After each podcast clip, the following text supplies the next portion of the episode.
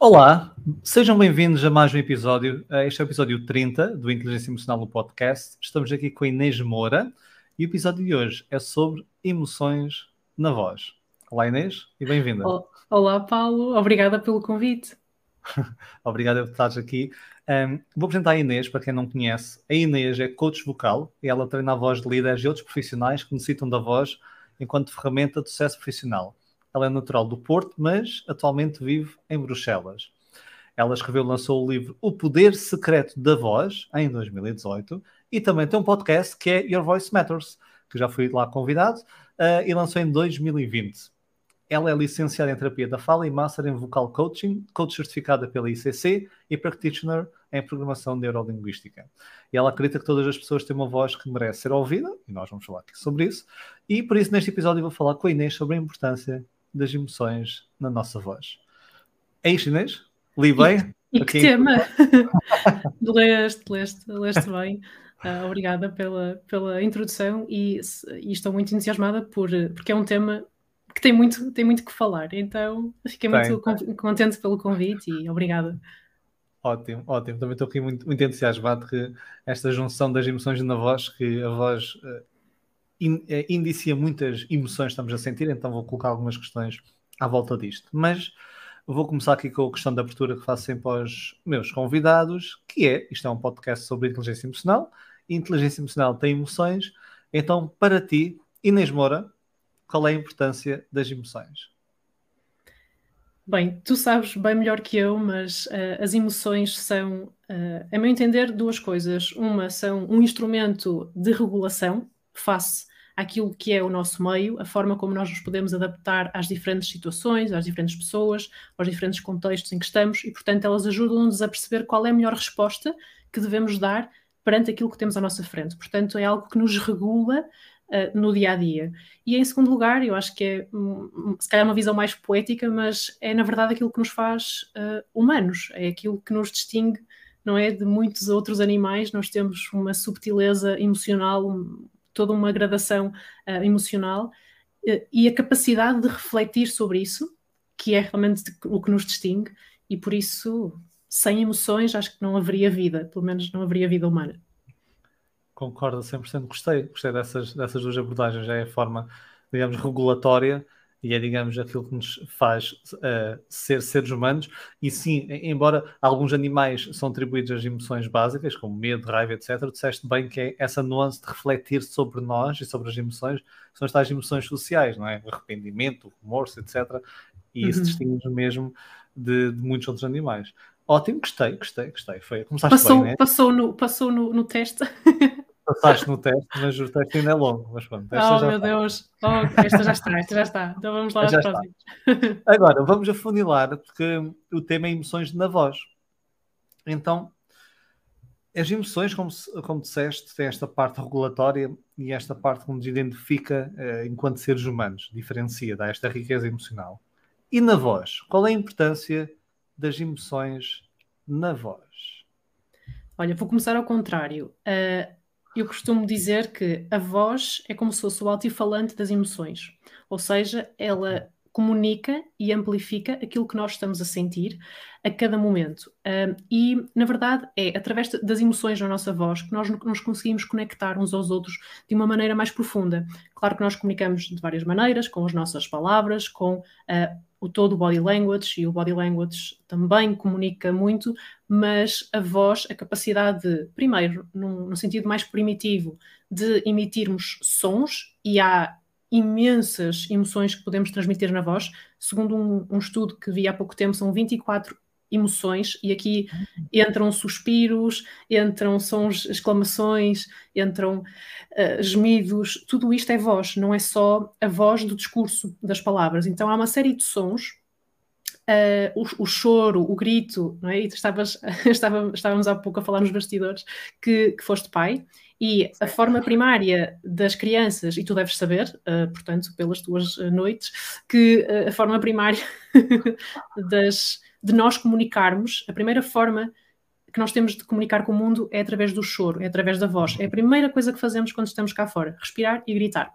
E, portanto, claro que depois vamos uh, refinando tudo isto, até chegarmos à fala e até chegarmos à fala com diferentes objetivos. Uh, podemos influenciar, podemos negociar, podemos convencer, podemos, enfim. E, e portanto, eu costumo dizer, a voz é o altifalante das emoções. Uh, e é aquilo que também nos faz, uh, perante alguma incongruência, perceber se a pessoa está realmente a passar a mensagem que nós achamos que ela está a passar. Ou seja, a voz consegue trair-nos ou não, pelo contrário, criar confiança, se ela estiver alinhada com a mensagem e com o body language.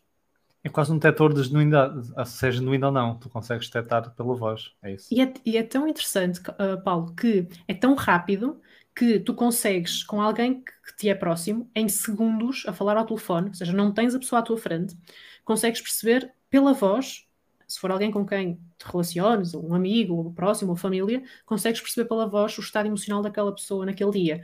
Ou se está doente ou não, ou se está um pouco constipado, ou se está um pouco baixo, ou se está. É e, e, são poucos segundos de dar-nos pistas auditivas eh, que revelam o estado emocional de outra pessoa em poucos segundos. Isto é o mesmo eh, numa reunião, numa apresentação, naqueles primeiros segundos, o, a forma como se começa é muito importante para estabelecer credibilidade. Ótimo. Eu vou falar, vou, tenho uma pergunta para colocar mais à frente, eu não pus aqui os tempos de resposta, mas é, uma, a emoção mais rápida, depois já vou falar sobre ela, a ser detectada na voz, uh, é detectada em cerca de 300 milissegundos. Então é como tu dizes, então abaixo de um segundo nós conseguimos detectar. E faz o sentido que dizes, é, é muito comum uh, em vendas telefónicas ou atendimento ao cliente até dizerem para a pessoa sorrir. A pessoa, do outro lado ninguém está a ver sorrir, não é? É um telefone, uhum. ninguém está a ver sorrir, mas o próprio sorrir já passa, não é, na voz, digamos, uma, uma, uma mensagem de maior eh, simpatia, tranquilidade, não é? Claro, porque uma, isso, é, isso é interessante, é uma técnica já muito conhecida, o tal sorriso na voz, que o outro não nos vê, não é porque é por telefone, mas uh, o sorriso tem uma fisiologia muito própria, ou seja, muda a configuração dos meus lábios, a configuração dos meus chamados ressoadores, e portanto a voz vai sair de uma determinada forma do que se eu não estivesse com, aquele, com aquela fisionomia do sorriso.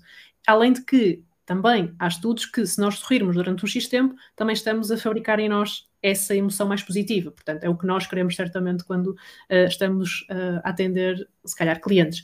Claro que o sorriso não é sempre o mais adequado, porque é. se um cliente estiver com uma preocupação e tudo mais, até é convém que haja algum rapport que faça realmente, não é, que dê algum sentido de de, de, diligência, de preocupação, de ok, de calma, e não é necessariamente o sorriso que funciona com todo o atendimento, mas isso já é conteúdos mais avançados. Mas, mas sim, é tão rápido. Quanto é que tu disseste? 30, 30 300 milissegundos. 300 milissegundos. Isso é, isto é mais rápido, não é? É mais é rápido que isto. É uma fração. É.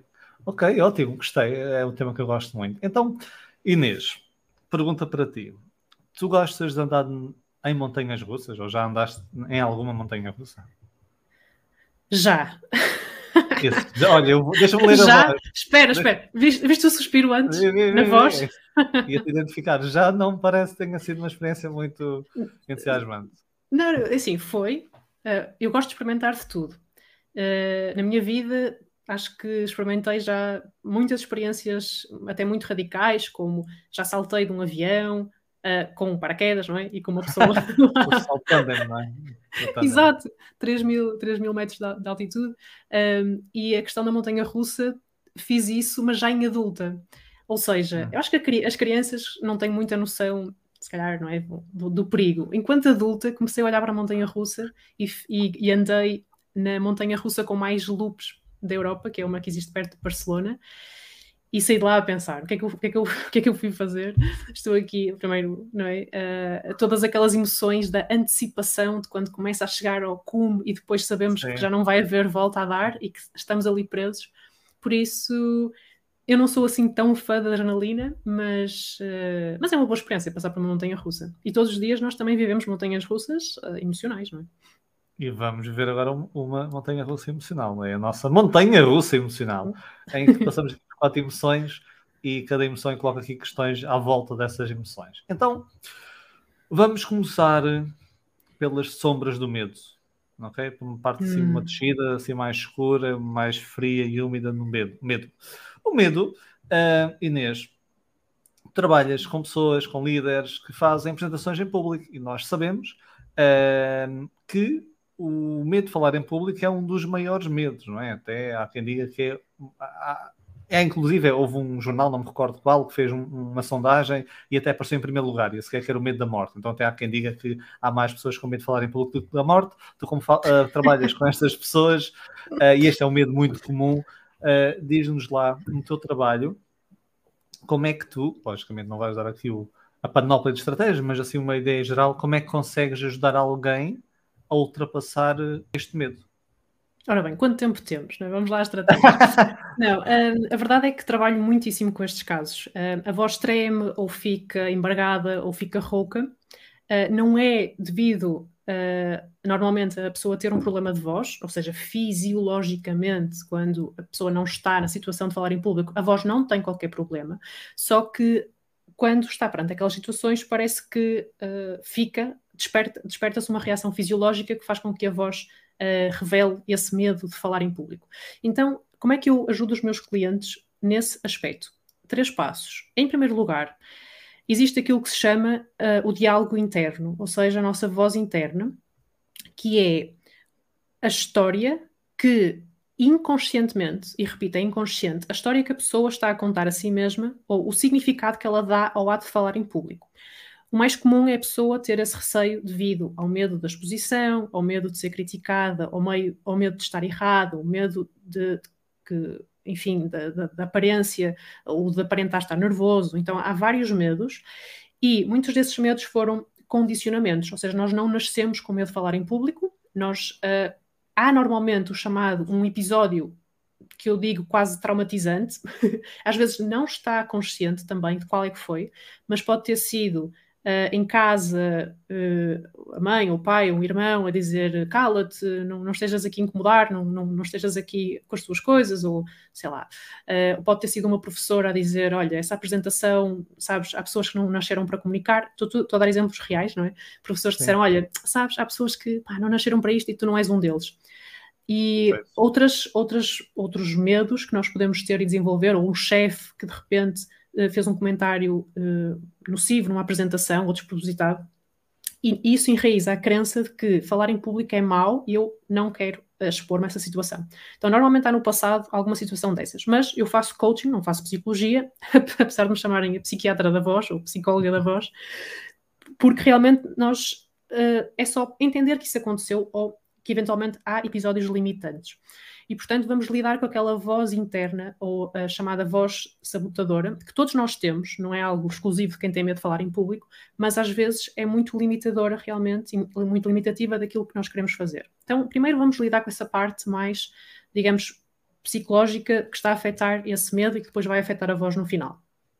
Depois, uh, o segundo passo é criar Uh, e testar, que é mesmo assim testar, porque há várias estratégias uh, físicas e mentais para ultrapassar esse medo. Ou seja, há uma série de exercícios, digamos assim, que eu gosto de dar opções, porque não há uma receita milagrosa que funcione com todas as pessoas, infelizmente, senão já estaria uh, provavelmente milionária, mas não, temos que testar, temos que ver o que é que funciona, e normalmente é a pessoa que, ok, isto acho que sim, ou isto vou testar, isto funcionou, isto não funcionou.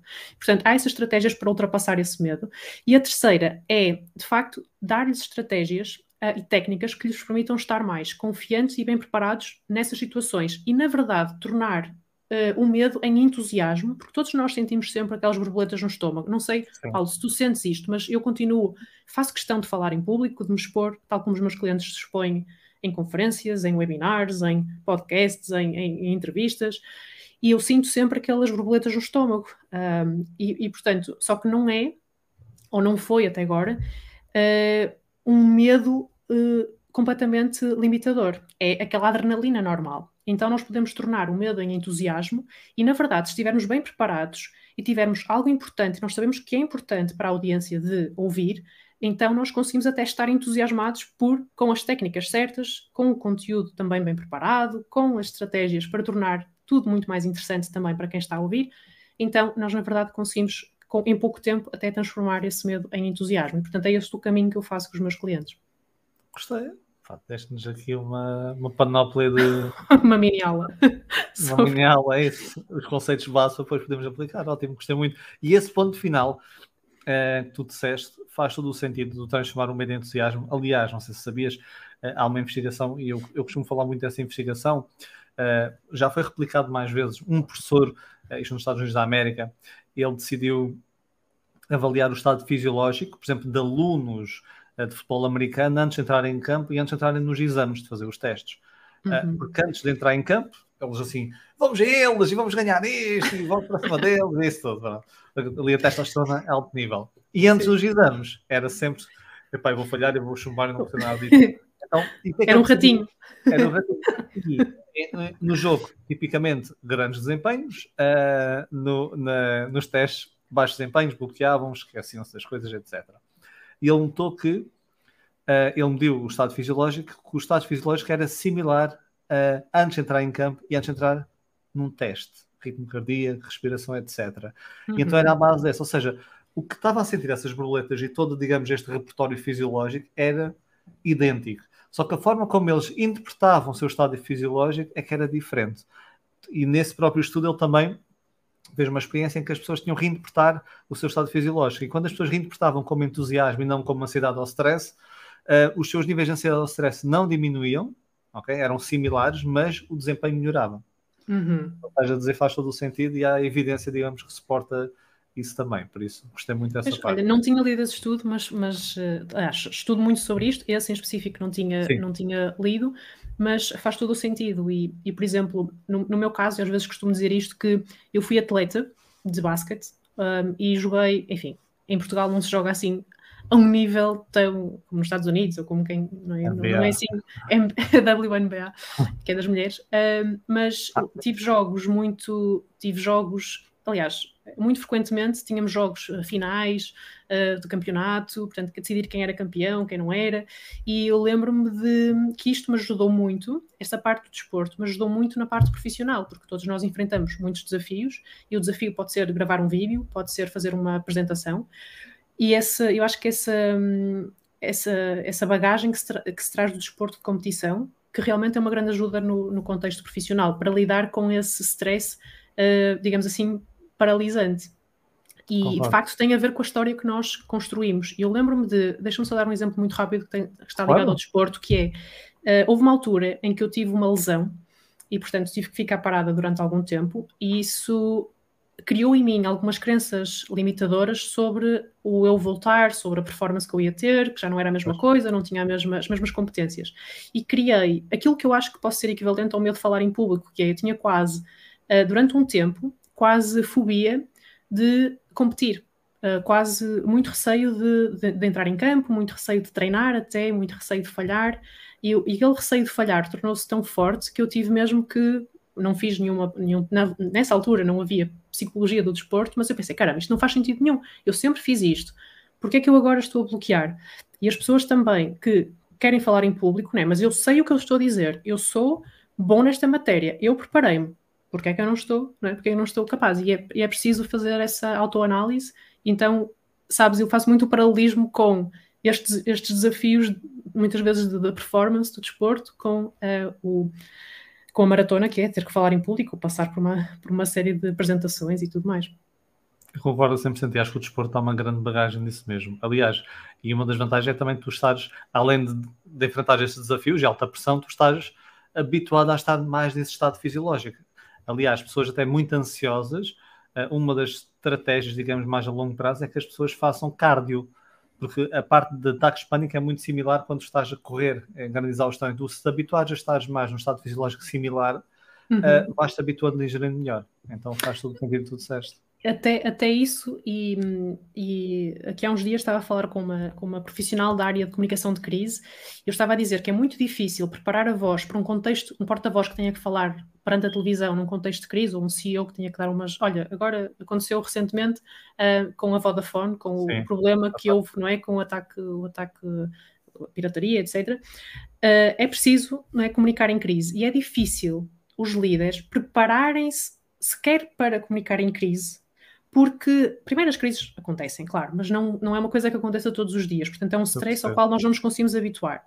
E, em segundo lugar, nós não conseguimos replicar em treino aquilo que vai ser o stress naquele dia a dia. Então, uma técnica que, que eu aprendi e que recomendo é simular fazer exercício físico, o que numa sessão pode ser andar um bocadinho mais, andar um pouco na sala mais rápido, ou subir e descer escadas, ou fazer alguma coisa, nem que seja um minuto ou dois, para aumentar o ritmo cardíaco, para a pessoa se habituar a ter que falar com o ritmo cardíaco alterado. Sim, porque é difícil simular um, stress uh, para, seja para falar em público, seja para uma comunicação de crise. Isso é mesmo muito, muito giro e agora podemos estar aqui a desenvolver esta conversa porque é, dentro da área das emoções uma grande lacuna e algo que ainda precisa de ser desenvolvido, atenção, ou seja, algo que não, não, não conheço assim a existir, pelo menos assim com alguma regularidade, que é nós aprendemos a lidar com as emoções, mas no estado emocional que essas emoções surgem. Por exemplo, é muito fácil eu aprender estratégias de como lidar com o stress aqui puramente cognitivas, e depois quando eu estou em stress é completamente diferente. Nós reagimos de forma diferente. Então, uma das formas é isso, é pôr nesse estado e treinar nesse estado. Então, isso é muito importante mesmo. Uhum. Ótimo. Ótimo. Olha, um, tu tinhas dito há pouco que a voz, e era uma questão que eu tinha para ti, quando nós temos, somos com medo, fica assim mais trêmula, falha mais, etc. Uh, que é que isso acontece? Ou, sem ser as três, eh, digamos, macro-estratégias que nos deste, há alguma forma de evitar um pouco que a voz falhe ou fique trêmula, assim, algum truque rápido, como beber água, por exemplo? Beber água. Olha, uh, antes, uh, antes desse, de, desses truques, um, ainda ontem estava a falar disso com um cliente que, que me disse, Inês, eu tive ontem uma reunião, portanto, nós temos estado até a falar mais sobre a questão de lá está, tem, tem medo de falar em público, mas enfim, tem que falar todos os dias é, na empresa e tudo mais. E eu tive uma reunião particularmente difícil com, com os sócios, na verdade, até nem era para a equipa, era uma questão interna de decisão sobre budget. E sentiu que no momento em que ele foi falar, que foi o último a falar, portanto, toda a gente deu opinião, e ele, quando foi falar, sentiu que a voz o denunciou no, na raiva que ele já estava a sentir, porque ele esteve ali a acumular, a acumular, a encher o saco, e quando falou, sentiu que a voz estava assim meio rouca e, e fraca, ou seja, quase trêmula. E, e ele, Inês, eu não quero que isto me aconteça, porque, ou, ou, seja, eu quero passar a minha mensagem de forma assertiva, mas não quero que os é. outros notem que isso me afetou, ou que a forma como que eles disseram me afetou e tudo mais. E então, um, em primeiro lugar, é, ok, perceber onde é que a emoção se manifesta no corpo ele disse: Ok, provavelmente o que isto eu interpretei, porque já tenho alguma experiência, que é pode ter havido na reunião algo que despertou um trigger relacionado com um valor pessoal. Ou seja, se um valor pessoal, imagina que o teu valor, Paulo, é tempo, se uma reunião passa do tempo, tu começas a ficar irritado.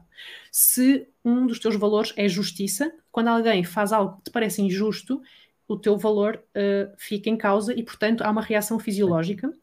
E então a primeira coisa que eu lhe sugeri foi: nota onde é que a emoção começa a surgir no teu corpo. Ou seja, é, é uma coisa que é de baixo para cima, tipo, sentes a vir das pernas a subir e quando nota já está na garganta e já fica aqui na boca. E ele, ah, isso é muito interessante, nunca tinha pensado como é que eu começo a sentir um, a emoção. Ele só disse que reparava que se mexia na cadeira de um lado para o outro e que havia alguma manifestação corporal de ele estar desconfortável. Então, primeiro é observar a emoção a vir. Depois entra o segundo, o segundo passo, que é o chamado. Um, o chamado, ai, como é que se chama? Período refratário, que é entre o estímulo e a resposta, ou seja, entre aquela janela, ali. aquela janela em que tu escolhes se queres comunicar com raiva uh, ou se queres mudar de estado. E mudar de estado, obviamente que esta parte é um bocadinho tricky porque estás on the fly, estás na reunião e, portanto, isto, é, isto, isto, tudo acontece, eu estou a descrever em, em, em um minuto, mas acontece sequer uma fração de segundo. É então, eu percebo a emoção. Ok, o que é que eu quero em vez disto? Vai sair raiva, porque a nossa voz amplifica as emoções. Ok, o que é que eu quero em vez disto? Perguntei-lhe o que é que ele queria, se era confiança, segurança, assertividade. Ele, ok, quero transmitir calma. Ok, calma. Então vamos fabricar a calma no teu corpo. Ou seja, vamos quase enganar o teu corpo para transmitir calma. Então vamos primeiro começar pela fisiologia. Como é que é uma fisiologia calma? Ah, eu encosto-me na cadeira e respiro de uma forma calma, mais, mais profundamente. Ok, então podemos, nesse momento, ativar isso. Depois, o que é que te faz sentir calmo? Isto é tudo um, milésimo de segundo, como eu estava a dizer.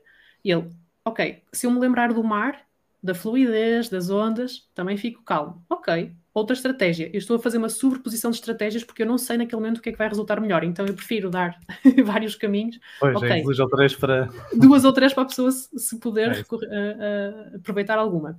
Ok, então Uh, o que é que faz sentir calma? Ok, é o mar. Boa. Então agora, e o que é que isto aqui tem, tem mais a ver com a forma como vais dizer isto de uma forma calma, ou seja, a própria mensagem que vais passar ser de uma forma calma. E então, é curioso, porque eu até agora ainda não falei de voz, mas tem tudo a ver com a voz que ele vai ter. Então, a terceira dica que eu lhe dei foi uma estrutura de comunicação não violenta, passo a passo, para ele comunicar o ponto dele sem se exaltar e sem despertar também triggers do lado de lá, ok? E por último, uh, dei-lhe um truque que eu dou aqui a toda a gente de voz, que é, quando nós ficamos tensos, a garganta literalmente fecha, ou seja, as pregas vocais, elas biologicamente não foram feitas para, para falar, para cantar, para seduzir, para convencer um cliente, foram feitas para proteger as vias respiratórias, não é? Isto do ponto de vista animal, nós são, são uma tampinha que quando fecha nos uh, evita, enfim, protege o plexo respiratório. Então, quando eu sinto essa, essa, essa, essa raiva ou esse medo, a garganta tem tendência a fechar, tem tendência, todos esses músculos têm tendência a contrair, principalmente os da base da língua, que estão aqui debaixo do queixo, junto ao pescoço, e portanto, quando os músculos da base da língua contraem, puxam a laringe para cima, e é por isso que ficamos com a voz mais fina quando estamos desconfortáveis, porque a voz fica mais numa posição erguida e fica instável, por isso a voz treme e fica mais fina quando queremos expressar-nos nessas situações. Então, há um exercício que é literalmente fazer um bocejo escondido, então bocejar com a boca fechada, Estou a fazer agora. Então, se tu bocejares, eu convido toda a gente agora que não é quando ouvirem isto. Estou a fazer um real. Se tu notares o que acontece na garganta quando bocejas, abre. Vais notar que há uma dilatação, exatamente. Então, o bocejo escondido podes fazer com a câmara ligada numa reunião, mas estás a abrir novamente a garganta ou a pô-la mais ou menos no sítio, em vez dela estar contraída. Então, podes ir bocejando, não é? Uma, duas, três vezes, literalmente às vezes dá mesmo vontade de bocejar, mas isto, entretanto, já quebrou completamente o estado de raiva onde estavas antes. E, portanto, depois, quando falas, com a garganta já mais relaxada, mais aberta do bocejo, já consegues uh, falar de uma forma mais calma e sem se notar esse tremor. Isso é apenas uma técnica, claro que há mais. Olha, duas coisas. Primeiro, com a minha privação de sono, essa técnica que tu fizeste, apetece-me agora mesmo deitar. Para quem vai falar e deitar. Segundo, está a ser uma aula. Só que isto era um episódio e está a ser uma aula, Inês. Opa, desculpa, obrigado. não sei. Sabes que eu fico entusiasmada. Ah, isso, de certeza, garanto que quem nos está a ouvir vai agradecer imenso aquilo que estás aqui a passar, mesmo. Eu adorei essa técnica, desconhecia completamente e faz-me todo sentido e, e, vou eu próprio aplicar isso quando sentir dessa forma. Pô, já estou. Dá-me feedback depois. Primeiro vou dormir. Coaching, coaching ao vivo. Primeiro dormes. Depois é acalmas-te. o dormir também é preciso. é preciso. Olha, é dos melhores conselhos para a voz, é dormir. Tão simples. É mesmo. Olha, então uh, passaste aqui o medo. Vamos subir na montanha russa, subir, subir, subir, subir. Começa a ficar muito calor. Vamos entrar aqui na raiva, uma emoção quente, uh, vermelha, a raiva. E vamos falar aqui em conflitos. Uh, e conflitos, como sabes, existem muitos que surgem. Aliás, acho que grande parte dos conflitos surgem não é por aquilo que é dito, logicamente o que é dito temos de ter cuidado com as palavras, mas da forma como é dito. Aliás, é comum, não é? Nas discussões entre casais, entre amigos, de género. Mas eu disse apenas isto. Sim, sim, mas é a forma como disseste, não é? Eu percebi o teu tom de voz. Então há aqui, digamos, a forma como dizemos também é, é tramada.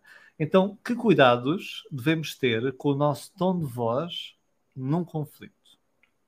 Uh, está, estavas a falar da questão do casal e eu estava imediatamente a pensar que isso também acontece comigo, comigo em casal, não é? Com, com o meu namorado, uh, com o David, e, e às vezes ele diz alguma coisa e disse, mas, mas, mas o que é que queres dizer? Ou seja, não, não consigo perceber pelo tom de voz. Ele, não, o que eu quero dizer, e volta a repetir, mas, mas estás entusiasmado com isso ou não? Mas o que, que é que realmente queres dizer? E chateio, não é? Claro, imagina, estar, não é? Aliás, conviver comigo não, mas a tua voz não revelou concordância, tens que revelar. Opa. Então, claro que há, que há, sempre discordâncias, mas que cuidados, voltando à tua pergunta, que é que cuidados hum, temos que, que, ter para, para, nesta questão? Sem dúvida, o tom de voz faz toda a diferença, não é? O que tu disseste não é o que disseste, mas a forma como disseste, e principalmente uh, se a voz tiver um tom, e vamos tomar nota destas três coisas: em conflito, evitar o tom de sarcasmo evitar o tom de indiferença e evitar o tom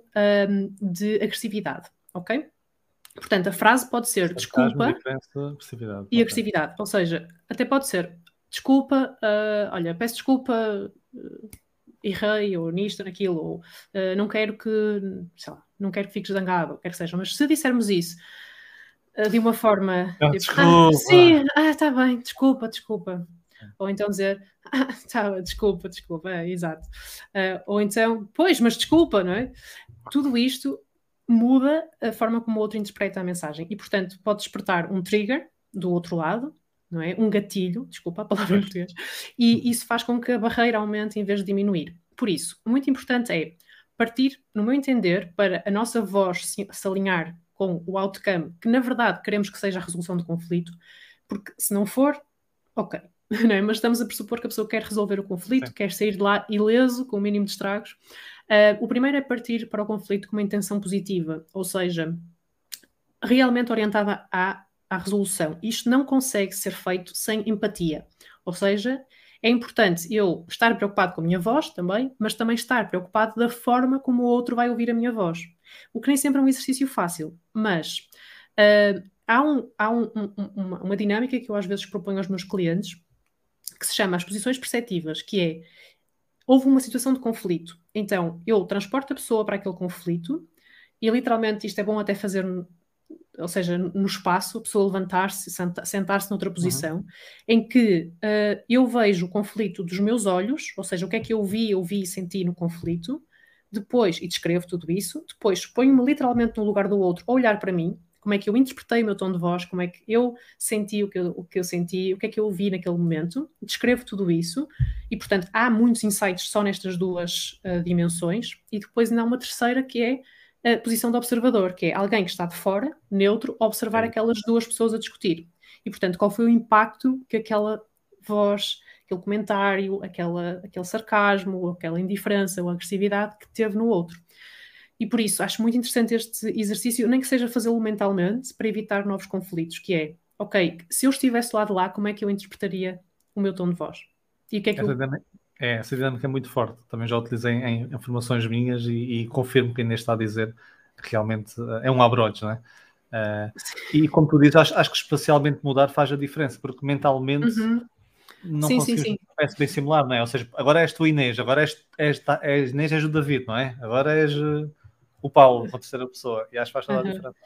Sim, Faz, sem dúvida. E, e por isso essa, e mesmo porque o nosso corpo tem muita inteligência, nós temos muita inteligência na nossa fisiologia e muitas, dos, muitas das coisas que, muitos insights que conseguimos ter sobre o nosso comportamento vêm literalmente de nos uh, posicionarmos de outra maneira, de, uh, por exemplo, eu consigo provocar um, um, tom de voz diferente se eu estiver numa posição de uh, agressividade durante algum tempo. Por exemplo, uh, existe até uma, uma, enfim, uma teoria, uma, uma abordagem que uh, associa os quatro elementos, ou neste caso podemos dizer cinco elementos, mas imagina terra, ar, uh, água e fogo. Claro, depois temos um metal, mas enfim. E, e literalmente nós podemos comportar-nos ou de uma determinada forma, ou seja, o que é que é o fogo? São movimentos rápidos, voz rápida, falar alto, ou seja, é tudo muito, não é? Uh, depois podemos falar um pouco mais como água, com mais fluidez, com mais, não é? com mais uh, suavidade. Podemos falar como terra, com muita assertividade, ponderação, muitos pés na terra. Ou seja, e tudo isto é muito giro se associarmos também a movimento. Ou seja, imagina que, do ponto de vista prático, vais ter uma reunião e naquela reunião precisas de estar mais fogo. Ok, então se calhar antes podes fazer alguns exercícios de mais ativação, tipo levantar os braços, uh, mexer-te um pouco mais, uh, fazer exercícios mais, mais corporais mais rápidos, movimentos mesmo físicos, para quando te sentas estás em modo mais fogo. Ou seja, por exemplo, então, uh, ou se precisas de entrar num modo mais criativo, podes ir mais para o modo ar, não é? Para as nuvens olhar para cima, fazer, fazer movimentos mais, mais abertos, com mais, não é? Com, uh, e então é tudo interessante porque essa psicogeografia muda a nossa voz instantaneamente, não é preciso fazer anos de, de terapia. Gostei, ou seja, é, o que eu estou a entender é que quando nós vamos trabalhar a voz, a voz é o produto final, é tudo o que vem antes, não é? Os pensamentos, a fisiologia, e depois culmina na voz. Sim. Na voz. Ok, ok, boa. Uh, gostei, mais uma aulinha aqui da Inês, muito obrigado, depois tenho que pagar aqui a Inês no fim. Um, depois, não, não, eu agradeço. Eu prometo que vou ser mais concisa. Não, não, não, não, não eu, eu, gosto da aula, vamos ter aulas. Uh, é, é um elogio, Inês, é um elogio. Uh, olha, qual é que achas também dentro da raiva que é a melhor forma? Pode não ser a melhor forma, mas uma forma positiva de responder à raiva de alguém. Ou seja, a primeira pergunta seria como é que, digamos, eu preparo o meu tom de voz. Agora, neste caso, é alguém que está irritado e vem falar comigo, não é? Então, como é que eu posso responder de forma positiva uh, a essa raiva, ou de forma construtiva, ou de forma adaptativa, ou de forma, digamos, a acalmar outra pessoa? Eu acho que, ou seja, o que não fazer? Evitar ou fazer de conta que ela não está lá. Uh, eu acho que é importante uh, aceitar que a raiva é uma emoção como qualquer outra, não é boa nem má, e é importante eu fazer outra pessoa sentir, ok, eu ouço-te, eu estou, estou a ouvir, ou seja, a pessoa sentir que eu estou lá, mesmo que seja com raiva, eu estou lá e estou a ouvir, ok? E só isto já diminui muito a raiva, porque as pessoas sentem-se com raiva quando não sentem. Uma das razões é quando não sentem que estão a ser ouvidas, ou validadas. respeitadas, ou valorizadas, ou validadas. Ou seja, então se eu disser, ok, eu ouço, não significa que eu concorde com a uhum. raiva, e não significa que eu a seguir não ponha, imponha limites, ou que decida o que fazer com as consequências da raiva. Mas eu acho que a primeira coisa é aceitar que a raiva está lá e mais vale lidar com ela do que tentar fazer de conta que ela não existe ou que a outra pessoa não está a sentir essa raiva. Então acho que a disponibilidade para ouvir uh, é importante. Depois, claro, impormos os nossos limites, porque uma raiva excessiva, não é? Uh, e, e, nem sequer estou a falar de, de situações extremas de violência, mas uh, estamos a falar, imagina, só do ponto de vista verbal a pessoa pode sentir raiva, mas mais vale dançar com essa raiva do que fazer de conta ou fugir dela. E eu até te posso dar um exemplo de uma vez, no, só me aconteceu uma vez, mas foi tão marcante que foi um cliente entrar-me pela sessão. Na verdade, eu estava na empresa dele e ele entrou para o gabinete dele, onde eu já estava, para, para a sala de reuniões. E ele entrou literalmente com raiva, ou seja, já estávamos a trabalhar numa apresentação há duas ou três sessões e ele começou literalmente a gritar comigo, Paulo gritou, disse, disparatou uma série de coisas e eu fiquei assustada, claro, o meu coração disparado, assim, o que é que este homem, o que é que lhe deu para estar a berrar comigo? E aqui estou, não é? Estamos aqui, estou aqui a ajudá-lo. E naquela fração de segundo entre ficar defensiva ou eu, eu ouço-te, foi uma decisão um milésimos de segundo, mas que salvou a relação com aquele cliente, daquela apresentação, e ficamos, uh, ficamos uh, melhores amigos. mas não, mas foi, foi uma situação em que a raiva veio na minha direção e eu aproveitei a raiva dele para o trabalho que tínhamos que fazer. Ou seja, ouvi e depois concordei, tipo, realmente não tem que ser, não é nada disto, não sei o quê, temos, vamos lá, não podemos perder tempo. E direcionei a raiva e passado poucos minutos ele já estava com tom de voz normal Porquê? Porque eu ouvi, acolhi é e direcionei. É como dançar, é como se fosse uma dança, não é? E não vale a pena eu tentar empurrar uh, a raiva para fora da porta. É melhor convidá-la a entrar, a sentar-se. Ok, o que é que queres fazer com isto? Ok, vamos focar-nos na solução e depois a partir daí. E eu lembro-me desse direcionamento de empatia. Isto não é pessoal, não é comigo. É alguma coisa que aconteceu, eu estou a ser, não é? Ele está a canalizar para aqui, mas eu vou ajudá-lo a chegar ao que ele quer, ao objetivo dele. Portanto, não vou aqui ficar com a raiva do outro. Portanto, foi imenso, conduzir, conduzir para. Ele, com a raiva toda, fez a apresentação num instante.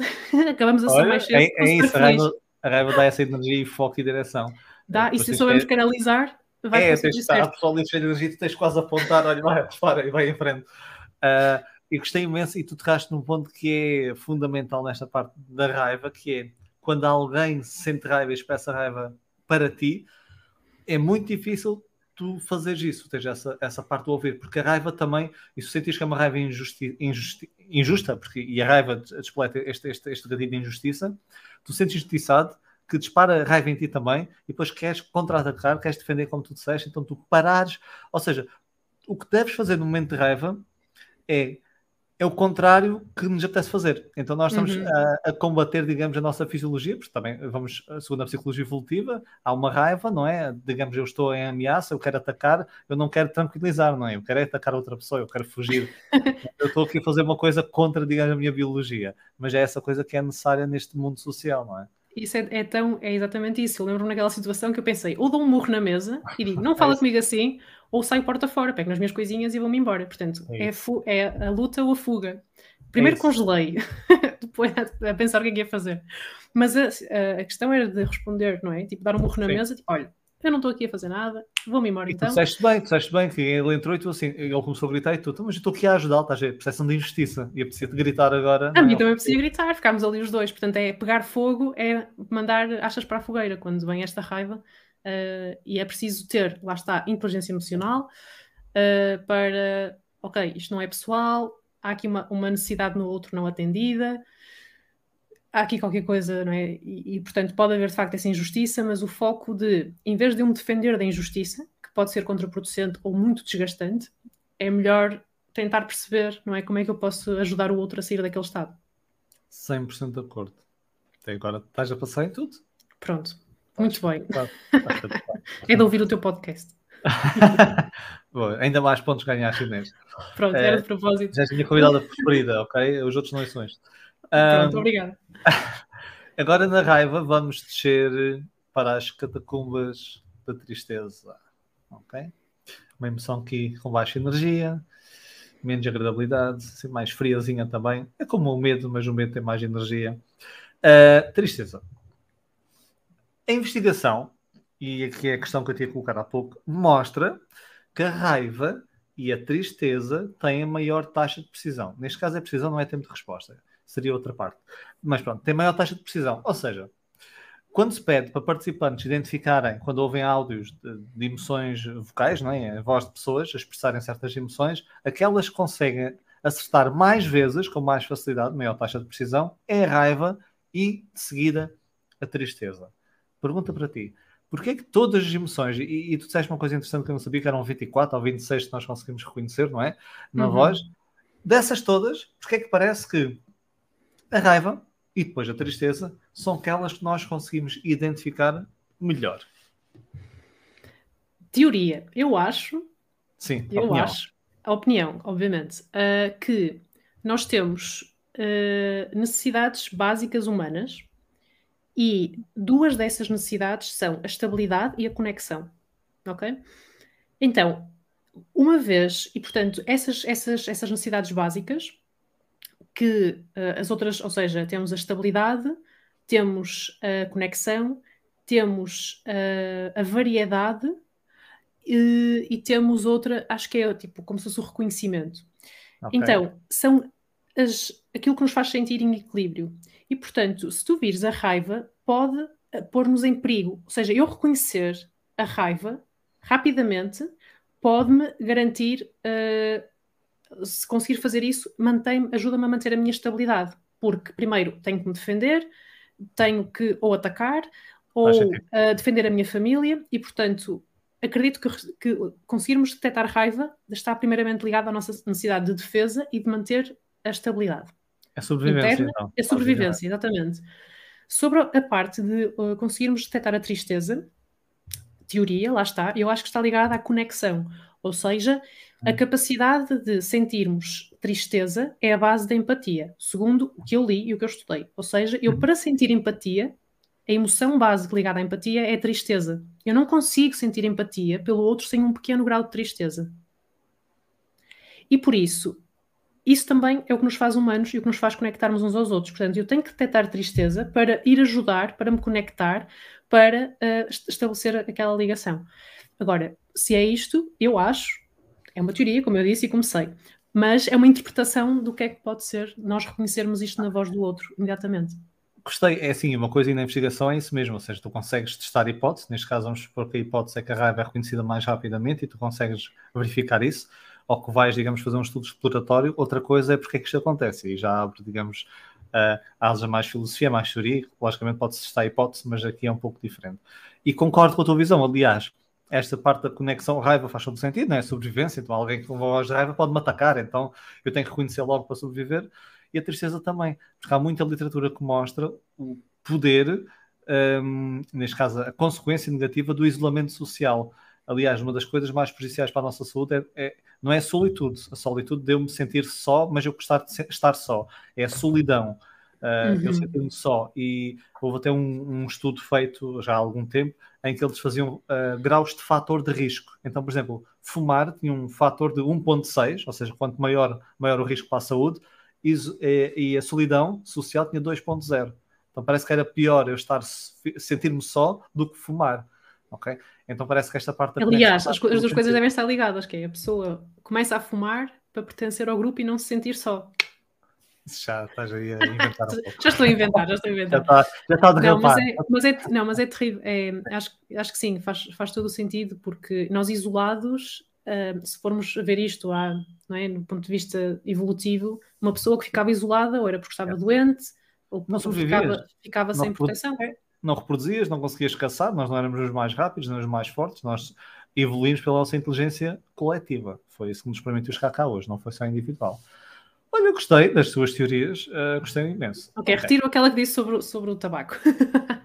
de não, é aquela coisa do queres ir lá fora fumar, queres ir lá fora fumar. Olha, mas eh, as causas muitas pessoas fumam e sabemos isso, hoje em dia já é diferente do que inicia hoje, mas sei lá, no meu tempo um, era fixe, não é? Era a pessoa fumar e depois era um pouco essa parte do coletivo, não é? Se muitos fumavam, fazias parte do grupo e nós queremos fazer parte do grupo, então sim, até faz sentido uh, essa ideia que tu jogaste assim para lá. Mas eu não okay. quero influenciar, não quero influenciar, quero que, que tudo seja muito científico, não quero cá estar a mandar Ah, ok, ok, ok. Então, até agora está, tirando esta, até agora está. Ok, então uh, vamos subir, sair da tristeza e tocar no sol, não muito perto, que pode aquecer demasiado, mas tocar no sol, vamos para a alegria, terminar aqui a montanha russa em felicidade. Alegria. Fala-nos lá, tu escreveste no livro, que é o poder secreto da voz. Eu gostei deste do poder secreto. Que poder secreto é este que tu falas no livro? Para as pessoas, dá-nos assim tipo uma ideia para quem quiser eh, ir comprar o livro e uhum. pesquisar mais sobre o teu livro. Sim, essencialmente o livro fala do poder da descoberta da nossa própria voz, uh, ou seja, da nossa autenticidade e daquilo que é, digamos assim, a alegria, porque eu acho que é mesmo uma alegria e um. Uh, enfim, é uma descoberta de podermos nos expressar sem, sem restrições, sem inibições, sem falta de autoestima, sem falta de confiança, e portanto, todos nós temos uma voz que merece ser descoberta. Alguns de nós temos a sorte uh, de, ok, estarmos em contacto com aquilo que é a nossa voz mais natural, a, nossa voz mais autêntica, mas, e digo, eu também pertenço ao grupo de pessoas que fui pondo uma série de barreiras na minha voz. E que quando de repente essas barreiras saem e, e ficamos com aquilo que é o nosso, não é, que podemos expressar no mundo, uh, para mim isso é uma viagem. E portanto o livro fala de uma viagem de descoberta pelas várias componentes da voz, portanto está bastante estruturado do ponto de vista de, mesmo da parte da fisiologia da voz, a postura, a respiração, a ressonância, a dicção, um, e, e, as estratégias que podemos usar também para podermos usar a voz ao falar em público, para captar a atenção, mas é essencialmente uma viagem e uma descoberta. E, e isso, primeiro, deu muita alegria escrever o livro, foi difícil no sentido em que como reunir tudo isto uh, de uma forma simples e acessível. Portanto, teve muitos cortes na parte final, tipo, ok, está muito técnico, ok, isto tem muitos exercícios, ok, isto. Uh, então foi um parto um, que durou um ano, não é? Foi de, ali de, entre 2016 até ser completamente revisto, editado, lançado até 2018. Mas uh, ainda está atual, ou seja, claro que se fosse agora, se calhar uh, faria um ajuste ou outro, mas é um livro que, que, de facto me dá muita alegria e também me dá muita alegria saber que as pessoas, às vezes, só com o livro já sentem mudanças na sua voz, o que é, o que é incrível. Portanto, Ótimo. trouxe aqui pelo menos uma, uma, uma forma, uma janela de que se abre para o tema, porque antigamente o que havia em Portugal, e não só, são livros muito ou para cantores, ligados à voz, mas técnicas para cantar, porque até hoje foi aquilo que era classicamente aulas de voz, eram aulas para cantar, que não foi. é hoje em dia o caso, não é? Um, e, e também uh, coisas muito práticas e aplicáveis no dia a dia que, ok, eu posso começar a fazer ou posso terem atenção.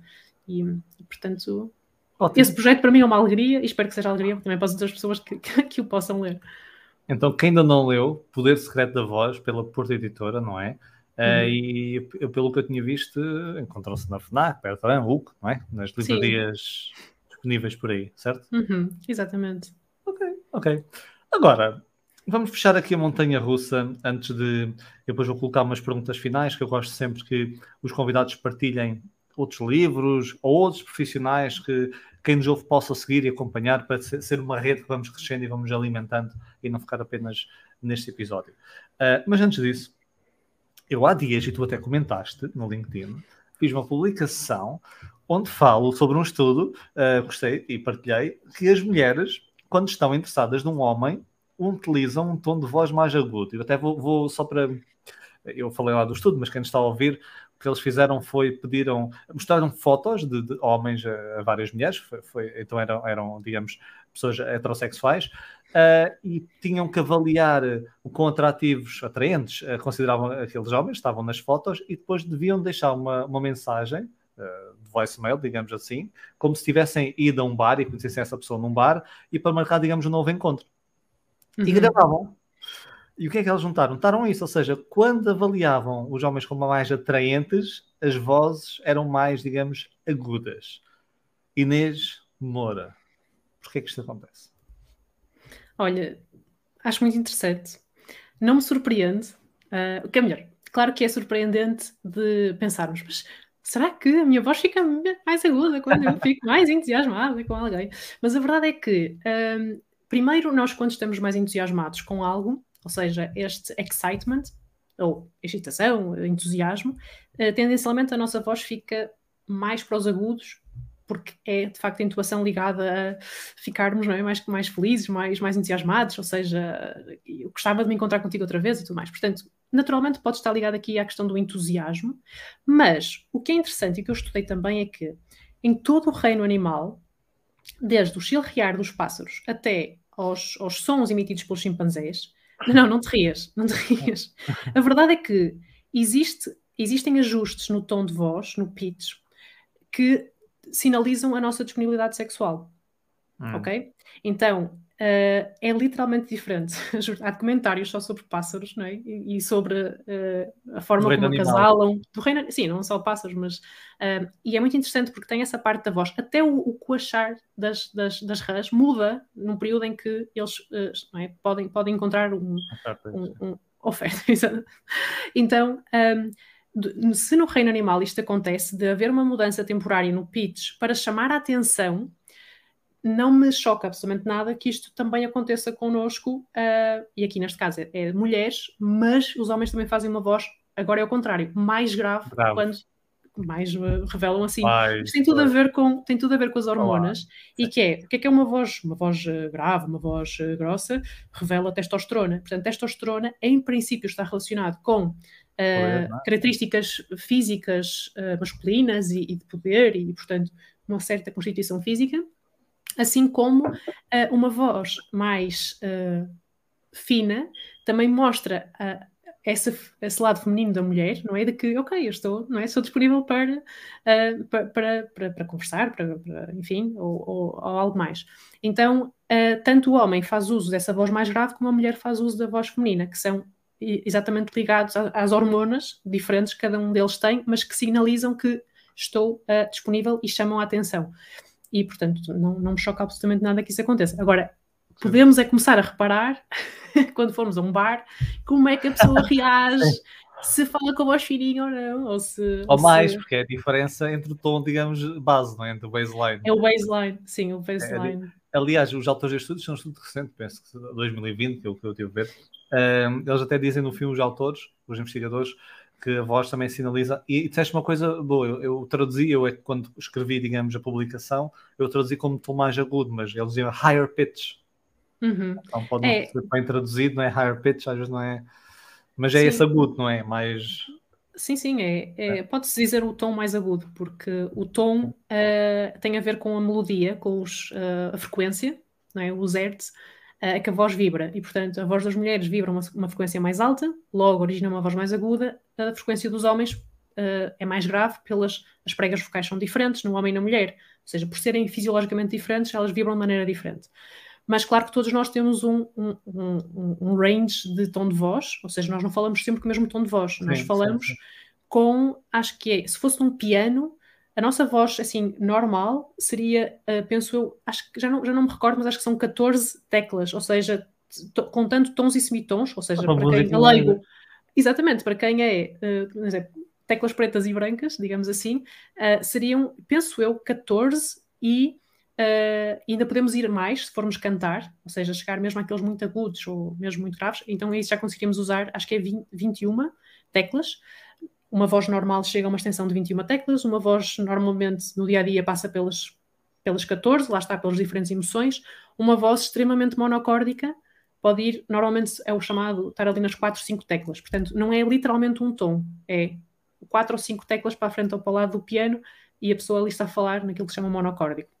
Mas voltando à parte dos estudos e da, da parte da atratividade sexual, uh, existe, sim, sem dúvida, essa, essa parte. É inconsciente, ou seja, podemos sim. dizer que não fazemos de propósito, é mas agora estou curiosa para saber se, enfim, quando conheci o meu namorado, se também é eu acho que sim, tipo, ah, eu conheço, não conheço.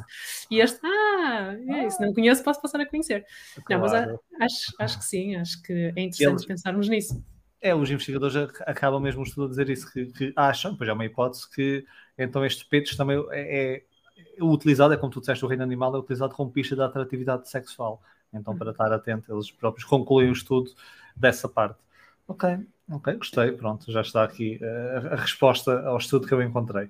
Agora, vamos sair da montanha russa, já descemos, uh, vamos então agora terminar com a parte uh, das perguntas exploratórias no sentido de trazer-nos conhecimento de outras vias. Então, sem ser o teu livro, O Poder Secreto da Voz, não okay, que aconselho a todos. Bolas, era mesmo esse que eu ia recomendar. Já está recomendado.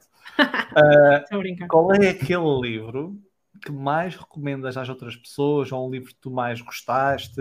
Eu sei que às vezes temos períodos da vida em que gostamos mais de um ou outro, mas recomendam-nos assim um livro que mais gostes, para as pessoas poderem ler. Seja o que for, ficção ou não ficção. Pois, essa, essa pergunta é mesmo muito desafiante, porque eu gosto, gosto muito de ler, em primeiro lugar, leio muitas coisas diferentes e leio muitas coisas e leio ao mesmo tempo vários temas e depois vou juntando as peças e tudo mais. Por isso, eu não vou dizer com saudosismo qual foi um, um livro que eu gostei muito, porque para mim pode ter feito todo sentido na altura, para as outras pessoas neste momento pode não fazer, mas estou a ler um livro neste momento que é da Brené Brown, que é o Atlas of the Heart, Comprei também. Compraste? Chegou agora há dias. Pronto, estou a ler, ainda estou no início, mas é basicamente uh, fala sobre emoções. Explora cada capítulo, é como se, como se fosse esta parte da montanha russa. E achei espetacular a forma como até agora uh, estou só no stress, a diferença entre estar stressed ou overwhelmed, que são uhum. diferentes, e ela explica muito bem, e portanto é um bom livro complementar aos teus, para perceber as emoções. A Inês já ganhou vários pontos. e, e, portanto, estou a ler agora, não posso dizer uau, acabei de ler e é fantástico, mas vou, estou, estou a ler um, cada dia, leio um pouco mais. Uh, e portanto em poucos dias hei de acabar de ler o livro, mas do que, do que estou a ler, e também porque já li outras coisas desta autora, portanto, Brené Brown, uh, recomendo vivamente. E portanto, este livro é core para quem quer conhecer mais e saber mais sobre inteligência emocional. É, olha, não podia pedir melhor conselho que chegou mesmo agora há dias e depois de, de mudança de fraldas tenho que começar outra vez a pegar na minha leitura, também adoro ler e leio muita coisa uh, e é que está lá em cima e é isso mesmo, ou seja, faltava aqui um livro no mercado, eu sentia sobre emoções, sobre emoções, uh, sobre emoções, o que é que elas significam e um pouco a história sobre essas emoções, então mais vocabulário emocional e acho que, que este livro uh, está muito bem conseguido nesse sentido. Não li, não posso aconselhar, mas vendo quem, quem veio, a investigação que ela fez, por isso fiquei muito contente de teres dito esse livro. Boa, Inês, senhora. Ok. Agora, o livro está, Poder Secreto da Voz e o Atlas of the Heart, não é? Em inglês, não há português uhum. ainda, acho eu. Uh, não é português, não. não, não acho não. Não, não explorei. Uh... Também não. Mas como era pré-lançamento, lançou agora há poucas semanas. Foi agora, sim. Foi. Agora, recomenda-nos uma ou duas pessoas que te inspirem na tua área. Quando digo área, não precisa ser da voz. Só porque é que eu digo da área? Para as pessoas não, não disserem, não dizer, ai, desculpa, isto é privação de som. Para as pessoas não dizerem, olha, o meu avô uh, ou a minha irmã, que são pessoas super válidas e podem inspirar, logicamente, mas eu quero é que as pessoas que nos ouvem possam, digamos, procurar o trabalho dessas pessoas. Então, daí, da parte profissional, pessoas que te inspiraram ou que te inspirem. Pois, na verdade, eu trouxe mesmo duas pessoas da minha área que, que me inspiraram em momentos diferentes. O primeiro é um vocal coach americano, aliás, na verdade são dois vocal coaches americanos, mas o primeiro é o Roger Love, que já é um coach uh, old school, ou seja, ele já tem muitos anos de experiência, e uma das particularidades é que ele começou por uh, trabalhar muito com cantores e hoje em dia tem no portfólio dele imensos cantores famosos, uh, grandes êxitos, não é, que todos nós conhecemos e que ele é o vocal coach dessas pessoas. Uh, e depois também se dedicou à voz falada, ou seja, foi o primeiro vocal coach a vir também para a fala e não para o canto. Isso achei que okay. é muito interessante. E é o, o vocal coach com mais livros publicados hoje em dia, portanto, tem vários livros. há um que é o Set Your Voice Free, depois tem outros livros. Uh, e, e, portanto, e tem muitos vídeos também e muitas coisas, e é, é alguém quem estiver interessado em canto, mas também na metodologia que ele acaba por trazer, que é a metodologia dele, mas eu admiro porque me abriu muito os horizontes sobre uh, o quanto há por explorar nesta área, o quanto aquilo que é feito nos Estados Unidos ainda não é feito na Europa, e portanto, pois. para mim é uma referência e é muito fácil de encontrar livros dele. Uh, Roger Love, não é? Roger Love, Sim, uh, portanto, tem aquele okay. estilo americano, temos que. uh, pronto, enfim, há quem goste mais, há quem goste menos, mas enquanto autor é, é, alguém que eu respeito. E depois, a outra pessoa que também me inspirou muito na minha área, também é um coach vocal, também é americano, apesar de já não viver nos Estados Unidos, uh, que foi um professor meu que tem um podcast muito interessante que se chama The, The Thinking Voice. E ele chama-se Robert Susuma. O podcast não é só ele, são três pessoas a conversar na verdade, são três especialistas em voz. Eu conheço dois deles, o Robert, que foi meu professor, e outra que foi participou comigo num curso, e outro não, não, não conheço. Mas tem discussões muito interessantes e também entrevistam pessoas sobre uh, voz. E, por exemplo, um episódio é sobre fear, sobre medo. Uhum. Outro episódio é sobre. É muito interessante. Portanto, não é só para quem é técnico desta área, mas pessoas que queiram ouvir uma abordagem completamente diferente sobre voz e como é que ela não é, no dia a dia, aspectos que nós nunca pensamos, e chama-se The Thinking Voice. É muito interessante. Portanto, são duas pessoas que me inspiram muito e que quero partilhar com, com todas as pessoas. Ótimo, então nos desse aqui um podcast.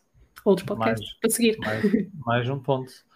Olha, agora eu tenho uma pergunta final, surpresa para todos os convidados, eh, e a tua eu vou ter que adaptar aqui um pouco, porque eu estou a gostar muito desta uh, área da voz que estamos a falar. Então, Todas as emoções, como sabes e concordas, uh, estou-te logo a condicionar, mas sim, pelo teu discurso também até agora, pelo que conheço, uh, servem um propósito adaptativo, correto? Todas as emoções têm um propósito adaptativo.